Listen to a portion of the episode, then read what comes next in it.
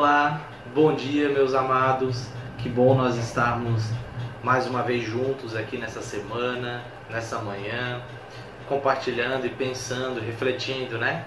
Sobre esses testemunhos que nós temos no Evangelho de João registrados para que a gente creia em Jesus e possamos desfrutar e ter a vida eterna e também compartilhar com as pessoas que nós vivemos e convivemos sobre esse evangelho maravilhoso do nosso Senhor e Salvador, sobre essa vida eterna, né, que nós recebemos. E hoje eu gostaria então de compartilhar com você um testemunho que também está no primeiro capítulo, né, do Evangelho de João. Esse testemunho a respeito de Jesus dado por Natanael, quando ele então encontra Jesus. E o verso 49 diz o seguinte: Então Natanael exclamou: Mestre, tu és o Filho de Deus, tu és o Rei de Israel.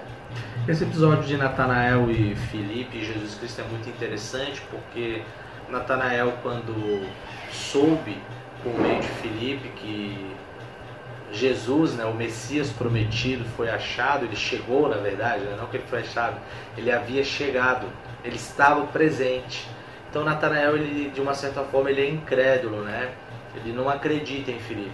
Mas quando ele tem um encontro face a face com Jesus Cristo, e Jesus então demonstra para ele a sua onisciência, como ele tem o todo conhecimento e também a sua onipresença, porque ele diz que viu Natanael debaixo da árvore. Então Natanael ele cai em si, ali o Espírito Santo é, né, abre o seu coração, desvenda os seus olhos, então ele contempla o Filho de Deus o rei de Israel. Meus irmãos, eu gostaria de te dizer que se há um, algo que possa te encorajar a compartilhar da fé em Jesus Cristo, a compartilhar que Jesus Cristo é o Filho de Deus e que é o Rei não só de Israel, mas o Rei do mundo inteiro, Ele é o Senhor sobre a criação. Nesses tempos, é o fato de Jesus ser o Rei que veio e voltará e que ele nunca deixou de reinar. Nós estamos vendo durante os últimos dias né, todos esses conflitos, principalmente Ucrânia e Rússia, mas durante a história houve vários conflitos e eu gosto muito de pensar que reinos sobem e descem, né? ou seja, surgem reinos, impérios e eles são destruídos, eles passam.